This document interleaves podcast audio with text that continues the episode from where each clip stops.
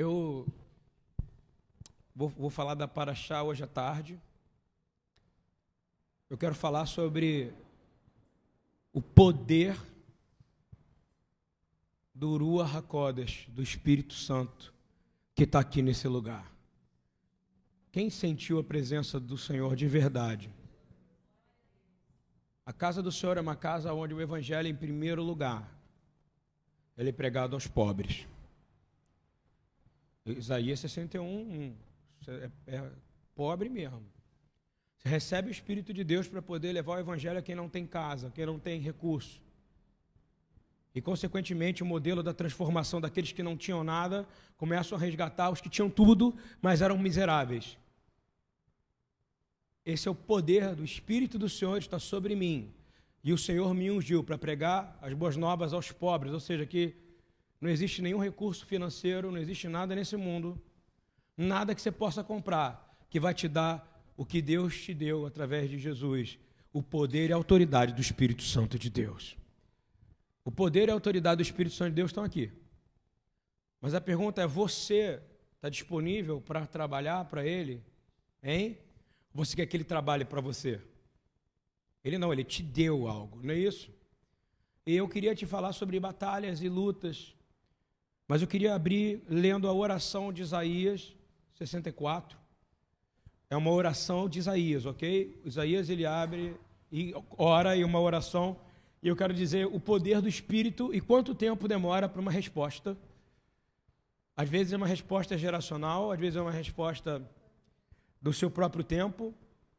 Isaías capítulo 64, versículo 1, o profeta ora e diz: Ah, se rompesses o céu e descesses. Vamos repetir comigo? Ah, se o Senhor rompesses o céu e descesse os montes tremeriam diante de ti. Cada verso desse eu gosto de dizer amém, porque é muito poderoso. Como quando o fogo acende os gravetos e faz a água ferver. Desce para que os teus inimigos conheçam o teu nome e as nações tremam diante de ti. Pois quando fizeste coisas tremendas, coisas que não esperávamos, desceste e os montes tremeram diante de ti. Desde os tempos antigos ninguém ouviu. Repete comigo: ninguém ouviu. Nenhum ouvido percebeu. Nenhum olho viu. Outro Deus que fazes coisas grandes como o Senhor. E eu vou te fazer uma pergunta. Você que imagina que oração é essa? Você dizer, Senhor, rompa o céu para que os meus inimigos, os teus inimigos, saibam que o tamanho do meu Deus. E eu queria muito que a gente agora entendesse que eu creio verdadeiramente que o Senhor já abriu esse céu. Eu creio verdadeiramente que o Sha'ara Shamaim, que são as portas dos céus, foram abertas. Se você ler Marcos 1 comigo, para a gente começar, Marcos 1, Ok? Marcos 1 tem uma resposta dessa oração. Eu poderia comentar, mas eu quero ler. Diz assim: o batismo e a tentação de Jesus, ok? Naquela ocasião, versículo 9, capítulo 1, Marcos. Naquela ocasião, Yeshua veio de Nazaré, da Galiléia, e foi batizado por João no Rio Jordão. Assim que saiu da água, Jesus olhou e viu o céu se romper, abrir. Olha a oração de Isaías respondendo aqui. O pai rompe o céu e vai fazer uma coisa para o filho. Assim que saiu, Jesus viu o céu se abrindo e o Espírito descendo como pomba sobre ele. Vocês estão entendendo que a resposta à oração não era essa? Diz aí, Senhor, rompe os céus, abre os céus e se mostra. E aí, naquele dia, um homem simples batiza outro homem simples, só que aquele homem simples era um homem que nunca tinha pegado, pecado, era 100% Deus, 100% homem, ele era Jesus. E naquele momento, a santidade daquele homem, quando ele passou nas águas, eu vou te fazer. Agora vamos para Gênesis 1. Agora vamos acompanhar. Não precisa ir, eu vou falar. Só vamos na mente. Em Gênesis 1, em Bereshit, bem no comecinho, fala que o Espírito repousava sobre as. Então ele entra nas águas e o Espírito vai repousar sobre ele que está saindo das águas. Porque Yeshua é aquele que gera o quê? Rios de águas vivas a partir dele o Espírito de Deus foi derramado completamente sobre ele e pairou sobre aquelas águas durante toda a sua vida. Tudo o que Yeshua fez foi debaixo do poder do Espírito de Deus. Quem está entendendo isso que eu estou falando, que é tão importante? Vou falar de novo. Isaías, 700 anos antes, faz uma oração, irmão.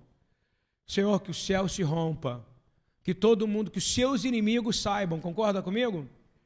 O céu se rompeu, e a palavra fala que não se rompeu apenas, mas que todos ouviram. Não foi uma coisa só para Jesus, nem para nem João. Todos que estavam lá ouviram a voz do Pai pela primeira vez em quantos anos depois do que o Senhor falou com Moisés, hein? Está aqui dizendo que a voz abriu, abriu, o que, que Isaías fala? Que o ouvido vai ouvir, não é isso? Da maneira como nunca ouviram. E ele diz assim: e veio dos céus uma voz, todos ouviram dizendo: Tu és o meu filho amado, a quem eu tenho prazer. Você tem noção do poder que é isso? O Pai se manifestou globalmente. Por que, que é globalmente? Porque hoje, no Brasil, nós estamos falando essa palavra. E eu creio que Jesus abriu uma janela nos céus para cada um de vocês aqui para que o Espírito fosse derramado completamente em você. E o Pai vai olhar para você e vai dizer: Esse é o meu filho amado, em quem eu tenho prazer. Só que a gente tem dificuldades. E o que me impressiona é que a sequência da oração de Isaías fala o quê? Que os seus inimigos vão ouvir, não é isso ou não? Qual é a primeira coisa que acontece? Até então Jesus estava guardadinho, protegido, sobreviveu ao massacre do rei Herodes, não foi? Não mataram ele, ele foi protegido, mas do momento, presta atenção, que a voz do Senhor foi liberada, Yeshua recebe o Espírito, concorda? E ele, cheio do Espírito, quem ouviu também a voz do Senhor? O inimigo, não foi?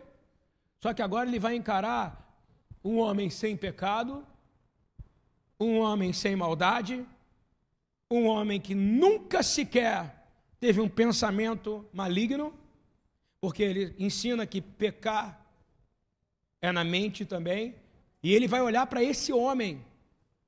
Mas esse homem tem uma coisa a mais, que um dispositivo que ninguém tinha antes.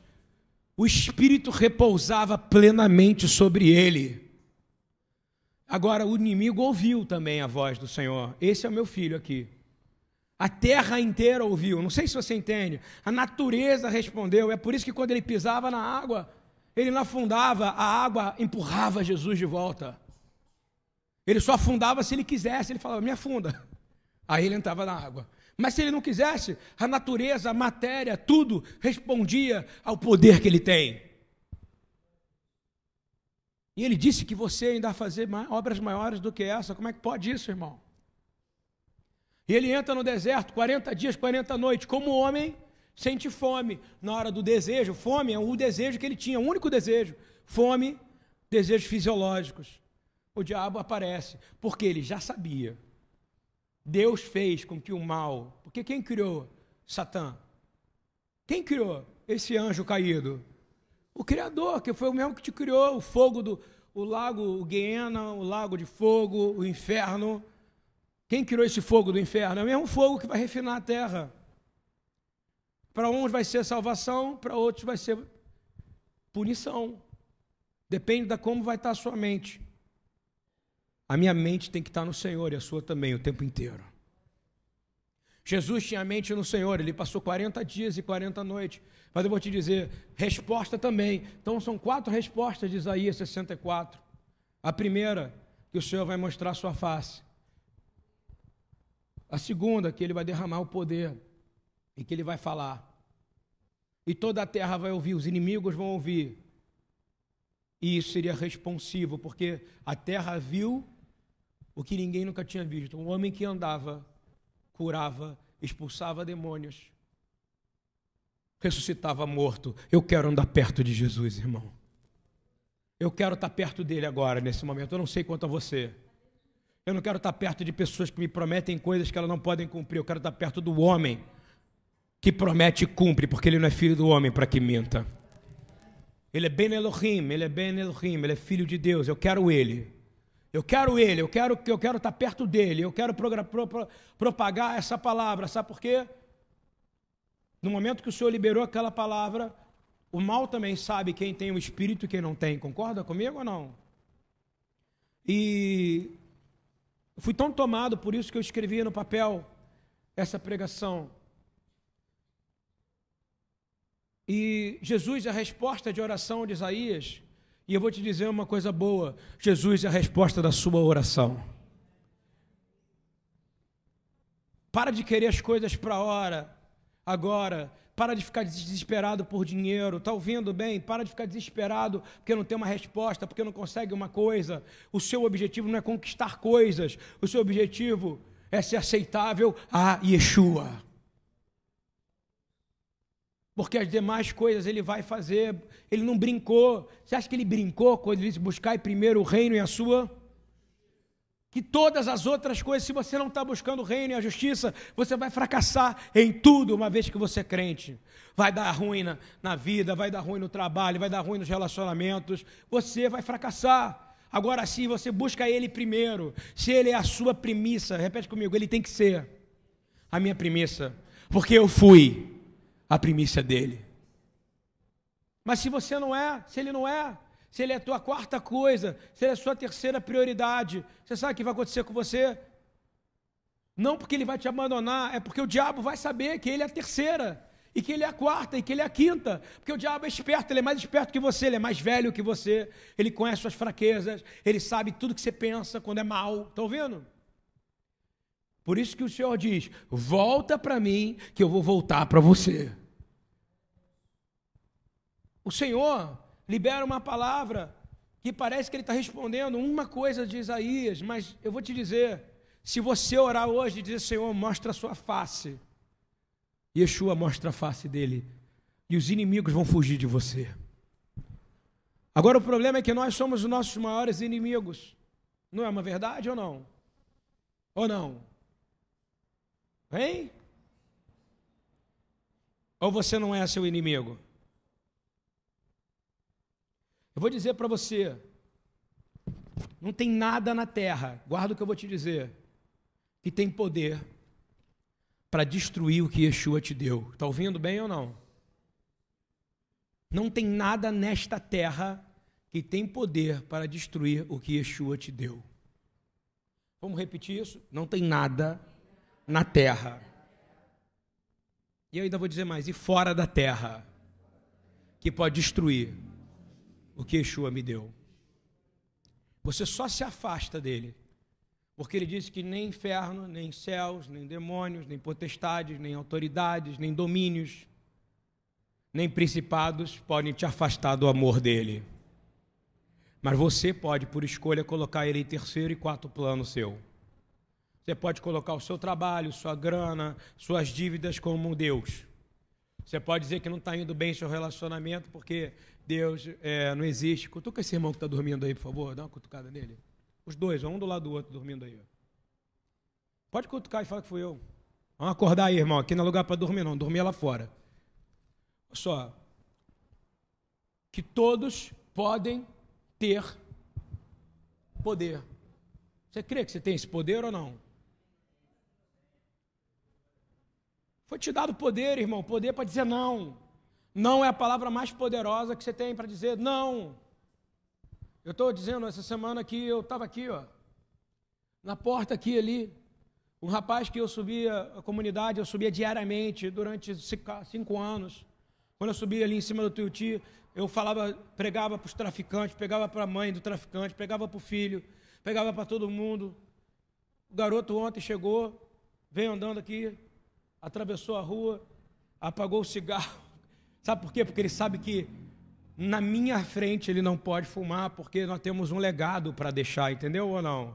E ele falou para mim: saí do tráfico, pastor.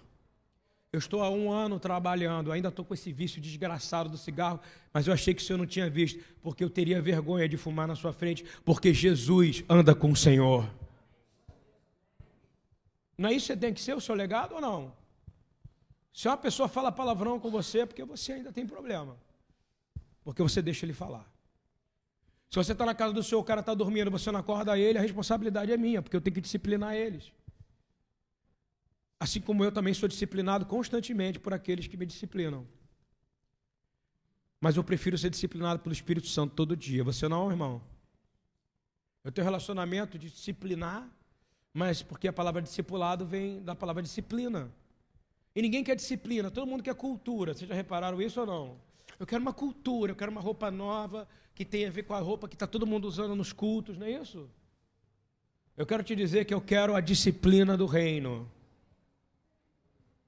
Eu quero ser disciplinado e quero dizer: Jesus, vem e me disciplina, como o Senhor disciplinou aqueles homens que estavam vendendo lá. Se eu por acaso fizer algo que te tristeça, o Espírito Santo vai saber, vai se afastar de mim. E a pergunta é: o pai era a prioridade número um de Yeshua, sim ou não? Obedecer o pai era, então tudo que ele fazia dava certo. Aonde ele ia, aonde ele colocava a mão, tinha vida, não é isso? Tudo que saía, eu me lembro do profeta Jeremias que o Senhor falou que tudo que saísse da boca dele, o Senhor ia outorgar. Isso também está valendo para você. Se você do que sair da tua boca for palavra de vida e não de morte. O Espírito repousa sobre você, irmão. Eu vou falar para você. Você está preocupado, às vezes alguém fala para mim, ai, ninguém está prestando atenção, eu não tenho sentido mais de existir, eu acho que eu não tenho mais sentido na obra do Senhor, eu não tenho mais nada. Eu me lembro, Davi sozinho, o rei Davi, tá? Sozinho, sozinho. Vou falar de novo: não tinha câmera, não tinha YouTube, não tinha Instagram, ele não era rei ainda, ele não era nada, ele era o, o último a ser escolhido para ele proteger as ovelhinhas dele porque ele tem que ter excelência em tudo que faz, porque tudo que ele faz é para Deus. Sabe o que aconteceu? Aparece um leão e ele vai lá e mata o leão. Não é isso ou não? Tinha alguém vendo? Isso está nos anais, assim, o Davi matou o leão e ele é poderoso. Alguém falou isso ou não? Não, é um detalhe. E depois aparece um urso. Aí vou te falar, é nesta hora que é feita a história. Preste atenção nisso que eu estou falando. É quando ninguém está vendo. É na hora que ninguém está olhando. É aquela oração que você fez que ninguém viu. Está ouvindo? É aquele momento que você ajudou e deu pão para alguém que não tinha pão e ninguém precisa ver. É naquele momento que você sobe lá e faz uma coisa que ninguém está vendo. É nesse momento que você é preparado para ser um fazedor da história de Deus na sua vida. É nessa hora, ninguém precisa ver o que você está fazendo. É quando você está limpando a bunda de alguém como eu tive que fazer algumas vezes. Ninguém tem uma câmera vendo. Não tinha câmera lá naquela hora, eu estou dizendo naquela hora. A história da nossa fé não foi feita por pessoas famosas, está ouvindo ou não? A história da nossa fé foi feita por quem ninguém queria, pelos rejeitados, pelos abandonados, pelos sozinhos, que resolveram fazer o bem, porque eram tomados e levados pelo Espírito de Deus. A palavra fala que quando Samuel ungiu Davi, naquele momento, não tinha ninguém vendo, concorda comigo? O que, que a palavra fala? Que, ele se, que o Espírito se apoderou de Davi. E eu quero te dizer, do momento que você crê em Jesus, naquele momento, se você creu de verdade, o Espírito se apoderou de você. Aí vai depender de você, se ele é sua prioridade, você vai suceder em tudo. Ai, mas você está botando culpa em mim. Estou mesmo. Porque é você que escolhe o caminho do seu fracasso. Porque acontece com Deus, você é feliz em qualquer situação. Tem uma música evangélica, cristã, sei lá, presbiteriana, sei lá da onde, que fala: Sou feliz com Jesus. O cara tinha acabado de perder a mulher e os filhos no naufrágio. Ele escreveu: Sou feliz. E esse é o crente. Está ouvindo bem?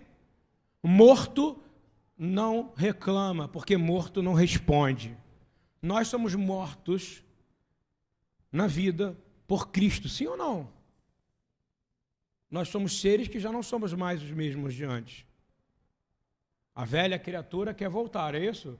Mas vamos dizer, fica para lá, porque o que habita em mim é o espírito de vida que habitava em Jesus. E esse é o poder. E o mais interessante é que Davi não queria glória. Você concorda comigo? Ele queria glória? Hein? E eu fico impressionado, porque às vezes tem pessoas orando e medindo a quantidade de sucesso pela quantidade de coisa que pedem ou fazem. Meu irmão, às vezes uma oração sua foi o motivo de você ter nascido nessa terra. Repete isso, uma oração pode ter sido o motivo de eu ter nascido. Hein? Glória a Deus, irmão. Tira esse peso, uma vez uma oração. Mas se essa oração for de verdade, se essa oração for como a de Isaías, pedindo não para os nossos inimigos caírem, mas que os inimigos da palavra do Senhor caíssem. Vou falando, morto não reclama, porque ele já morreu. Você é morto ou não? Já não sou eu que vivo, mas é. Será que é isso mesmo que você é? Ou tu reclama ainda? Será que ele está em primeiro lugar ou tudo está em primeiro lugar? O trabalho, a vida, a, o banco, as provas, os estudos. Será que tudo está em primeiro lugar? Meu irmão, a palavra fala no ensino do Piquet Avot, ou seja, da, da, da ética dos pais do Sinai, fala claramente, a ética dos pais fala que Aquele que estuda a palavra e vive a palavra é bem sucedido em todas as coisas. Torá, não está na Bíblia, não. Mas é a Torá, oral. Você crê nisso ou não?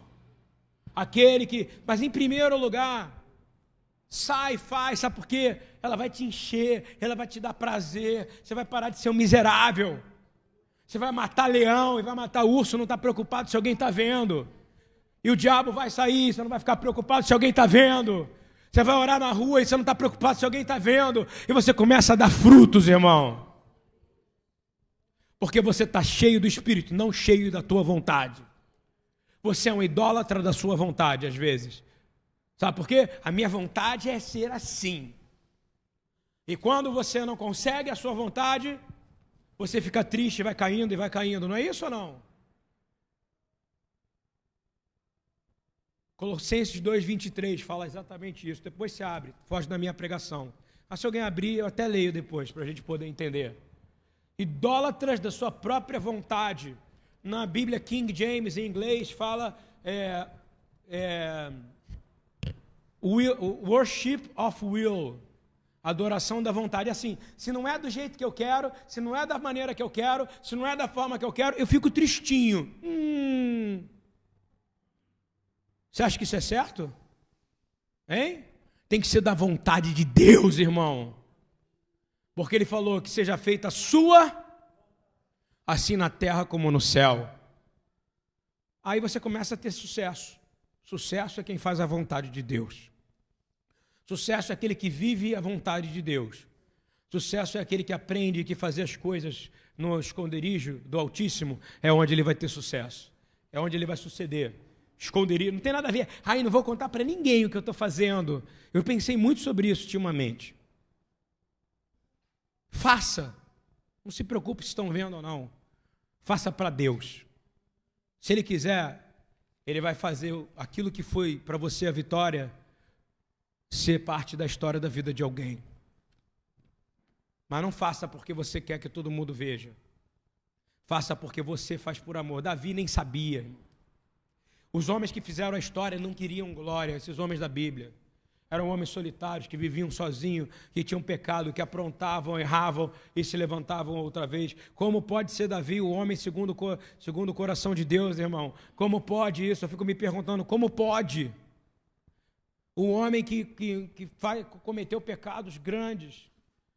Mas se você lembrar o quanto que ele pagou pelos pecados também. Ai, mas você não quer pagar, não é isso ou não? Você não quer o rei Davi, daquele que Jesus fala, aparece na Bíblia, o cego Bartimeu dizendo o quê? Filho de tende. O cego viu ele? Não, o cego sentiu a presença do reinado de Davi e escutou a voz. Você quer ele aqui com você? Faça tudo para ele. Eu estava conversando outro dia, né, Beth, sobre a cozinha, né? Estamos falando sobre a cozinha. Está na cozinha? Você está na cozinha? É o privilégio seu cozinhar na casa do Senhor. Estou mentindo? É um privilégio seu limpar a privada da casa do Senhor. É um privilégio para você. É uma coisa entre você e o. Nós estávamos falando isso. Porque aí de você se reclamar, aí de você se falar, porque você não está fazendo para o Senhor, você está fazendo para você. Estou falando alguma coisa errada aqui? Hein? Isso é a palavra de Deus, irmão. Eu quero dizer que quando Jesus andava, ele era cheio do Espírito. Ele era o primeiro cheio do Espírito. Vocês entenderam que ele era o primeiro cheio do Espírito ou não? E não tinha pecado. Então, quem era sensível e do bem, não suportava. O que, que ele queria? Chegar perto, concorda? Então todo mundo queria chegar perto de Jesus, fazer a fila para ficar perto dele, por quê? Não tinha pecado. Vocês nunca conviveram com alguém sem pecado, nem eu. Mas graças a Deus, por causa de Yeshua, a gente pode conviver com ele, porque ele ainda é homem, e ele ainda é Deus, e ele é 100% homem, 100% filho de Deus, e está cheio de glória hoje. E ele não tem pecado. Você tem, eu tenho. Mas todo mundo, imagina ele andando 30 anos, concorda comigo? Inteirão. Que ele comia bem, vivia bem, concorda? Andava. O Eduardo falou para mim que ele para ir para de, de Tiberíades, onde ele morava, da Galiléia para Jerusalém. Eram dias andando. Ele tinha que dar circular, é maior do que a Lagoa Rodrigo de Freitas. Ele estava lá perto da Síria, os caras da Síria desciam, não era isso ou não? Ele estava lá perto do Líbano, o que? Montado no burrico? Não, ele ia o quê? Andando. Então a coxa dele devia ser linda, irmão. Meu Jesus é lindo, amém? Ou não? Não pode falar que ele é bonito. Também não pode falar que ele fazia cocô. Outro dia eu falei, Jesus fazia cocô. A pessoa, que isso, pastor? Então ele entupiu, né? Não é verdade ou não? Jesus fazia cocô, é gente. Mas ele tinha a glória, porque ele nunca pegou, aquele corpo dele nunca foi corrompido. E aonde ele andava, ele era cheio do Espírito. E onde cheio do Espírito, todo mundo ia atrás. Porque pessoas querem pessoas cheias do Espírito Santo, sim ou não? Eu quero estar perto de gente que está cheia do Espírito. E aí, eu me lembro de uma moça que era atormentada por quantos anos que ela tinha de problema de fluxo de sangue. Que vergonha, não tinha absorvente naquela época, concorda comigo? Era pano depois de pano, depois de pano, não tinha água, não tinha é, chuveirinho, essas coisas que existem hoje, queridão. E era mulher, quando tinha esse problema de, de, menstruação, ela não podia sequer estar publicamente na frente das pessoas, porque é um período de impureza. Ela não podia sentar na cadeira, ela não podia sentar no lugar onde o povo sentava. Mas ela não aguentou de olhar para Jesus e a glória dele, a bondade dele, ele cheio de espírito, sem um pecado. Ela falou: chego perto, não chego perto, chego perto, chego perto. E ela foi andando para perto, como se não tivesse mais nada que pudesse segurar ela. E ela fala assim: vou tocar nele. Pá! Pela primeira vez, uma mulher impura toca no ser mais puro que já desceu à terra. E quando ele toca nela, ela toca nele, e ele estava conversando com cem, milhares de pessoas em volta. Como eu disse, todo mundo queria. Mas o toque dela foi com tanta fé. Porque ela falou: toca ou não toco? Eu posso te dizer, para mim, ela foi andando 3, 4, 5 quilômetros. Toca ou não toco? Toca ou não toco? E a força era tão grande, ele atraía ela. Sabe por quê? Porque ela tinha pureza no coração. Ela queria uma coisa que todos nós temos direito: cura. Cura. E ele, a cultura judaica, fala Baruch atah Adonai Eloheinu melech haolam, rofer rolê, amor Israel. Bendito seja tu, eterno nosso Deus, Senhor do Universo, que cura o seu povo. E ela olhava nele, pureza, e ela ia, ele, ela ia, ela falava, vou ou não vou, você imagina? Ela, ela, ela com sangue na roupa, tá? Tinha sangue na roupa dela, impossível não ter, você está ouvindo ou não? Impossível. E ela chegando e falava, podem me bater, podem me dar pedrada, podem me. A humilhação que aquela mulher vivia, a humilhação que ela vivia, a dor que ela sentia, a rejeição que ela vivia. Se você acha é rejeitado, você não sabe o que é você viver com um problema de menstruação, fluxo contínuo durante 12 anos, você não tinha vida social. O seu marido não podia encostar em você, seu filho homem não podia encostar em você, você não podia nem preparar comida na sua casa. Mas ela sabia que era direito dela quando ela viu um homem sem pecado andando, cheio de glória. Do momento que ela acordou naquela manhã, ela falou: O motivo que eu nasci é porque eu vou entrar na história da vida desse homem. E ele vai mudar a história da minha vida. Você está esperando o quê para tocar nele sem querer nada de volta, mas dizer: Eu tenho merecimento de cura. E ela chega e toca nele. Quando toca nele, ele vira para ela ele para, não, verdade nem vira, ele fala: saiu de mim virtude. Tem noção do que, que é isso? Hein? Poder, glória, grandeza, andando vivo, indo para a casa de Jairo, está ouvindo ou não? Não é isso ou não? Para levantar Talita que estava morta, não é isso? Morta. Ele para, não é isso? Milhares. E eu vou te dizer, dependendo de como tiver você hoje, se ele for a sua prioridade e você falar com ele, você tocar no manto dele, você vai receber virtude de Jesus. Mas depende da sua fé, porque ele sempre disse: vá, porque a tua fé te curou. Não é isso na é resposta dele? Não. Está sempre em você o problema, nunca em nele. Ele é perfeito. Quem quer se consertar diante do Senhor? Hein? E aí se tornou uma cultura tocar nas vestes dele. Porque fala que ele curou no final desse capítulo, fala que todo lugar que ele ia, todas as pessoas tocavam nele para serem curados. Você está entendendo ou não? Vou repetir de novo. Virou uma cultura.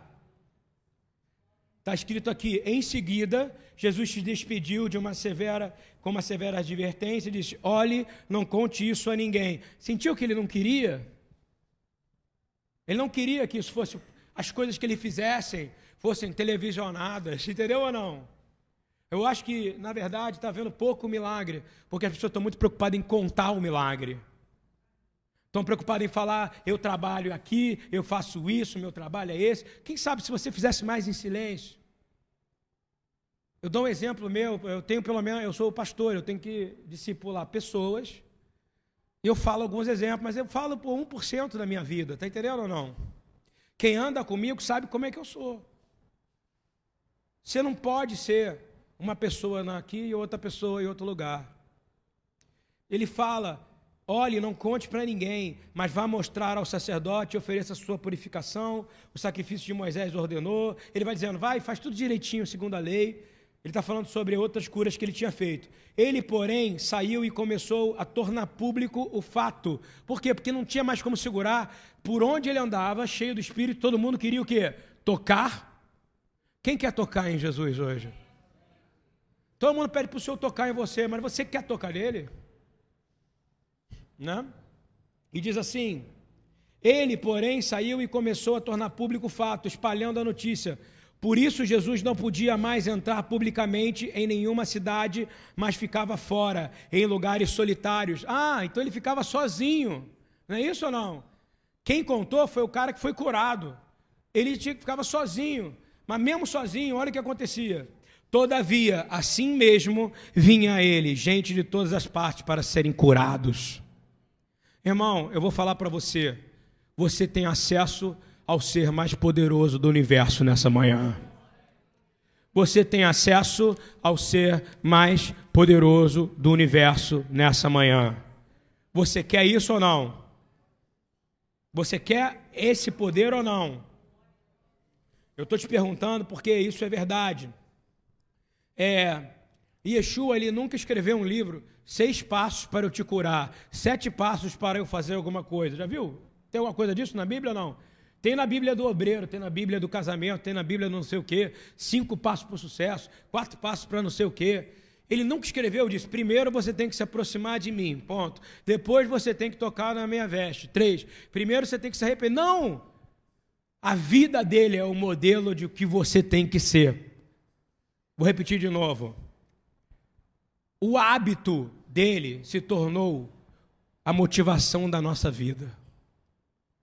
O diário de Jesus, que é a Bíblia, de Gênesis Apocalipse, se transformou no motivo da nossa vida.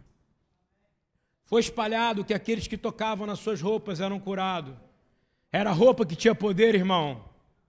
Ou era a fé da pessoa que era ativada por estar próximo de um homem que nunca pecou? Hein? Era a minha fé, a sua fé que está ativada nessa manhã. Enquanto eu estou falando, eu tenho certeza que tem gente que está sendo curado aqui. Porque eu estou ativando a fé de vocês. Mas se a sua prioridade for o que eu vou conseguir, o que, que eu vou ganhar com isso, já perdeu. Você tem que ser como Davi, mata o leão em silêncio. Faz tudo em silêncio. Vai orar, vai subir o morro em silêncio, desce o morro em silêncio, vai na rua, prega para pobre. Quem sabe os pobres vão começar a vir no Shabat. Não acontece milagres ou não? Todos nós somos pobres aqui. Na verdade, Paulo fala: miserável eu sou. Não é isso ou não? É, Atos 5,12, para a gente finalizar, fala algo tremendo. E eu vou ler para você, para você entender que Jesus já tinha ido em Atos, sim ou não? Jesus já tinha subido aos céus? Sim ou não? Sim. É, antes da gente ir para isso, eu vou ler Mateus 10 para você.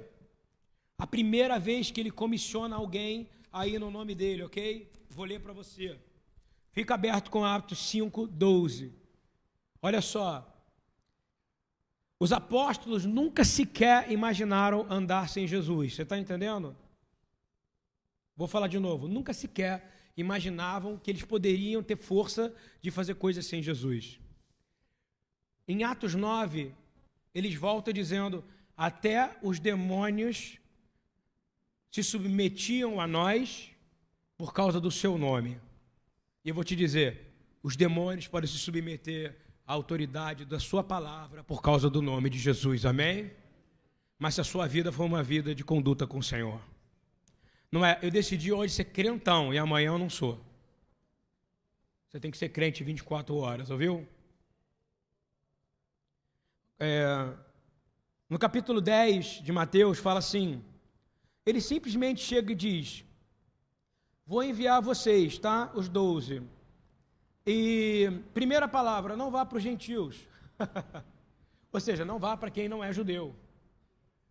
Beleza, isso era normal, tranquilo. Nem entre em cidade alguma dos samaritanos.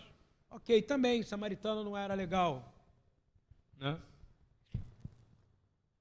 Antes, dirijam-se às ovelhas perdidas de Israel. Primeiro para Israel. Depois ele fala: por onde forem, preguem esta mensagem. Vamos repetir qual é a mensagem que você deveria pregar quando você entrar na casa de alguém? Diz assim: o reino dos céus está próximo. Você crê que isso é verdade ou não? Então você tem que pregar isso 24 horas por dia. Irmão, o reino do céu está próximo. E aí, depois que você prega isso, você traz o céu, não é isso ou não? Junto com você ou não? E autoridade. Aí fala assim, e continuando, depois que você chamou o reino, ele simplesmente diz: cura os enfermos, ressuscita os mortos, limpa os leprosos e expulsa os demônios. Simples, não é ou não? Jesus falou: vai lá sozinho, sem mim. E a partir de agora você vai curar enfermo. E a partir de agora você vai poder tocar em leproso. E nenhum leproso e nenhuma lepra vai pegar em você, porque você agora está revestido pelo poder da autoridade do meu nome. E ele está dizendo agora: você vai poder ressuscitar morto também. Quem crê que pode ressuscitar morto no nome de Jesus? Por que, que ainda não começou? Porque a gente está querendo que todo mundo veja. Que nem outro dia a palhaçada que apareceu de uma igreja na África, televisionou a ressurreição do morto. No final descobriram que o cara é um artista da televisão. Artista de teatro. Estão vendo ou não? E aí todo mundo mandando WhatsApp para todo mundo, olha só, o morto ressuscitou, o morto... Meu irmão, eu vou te dizer, deve ter morto ressuscitando todo dia, mas Jesus não está permitindo que a gente saiba. Quem sabe uma oração sua já ressuscitou um morto e você não sabe. Ou melhor, quem sabe uma oração sua desviou a seta do maligno para alguém. E esse alguém está vivo hoje, é pai, ele é avô por causa de uma oração sua. Quem sabe?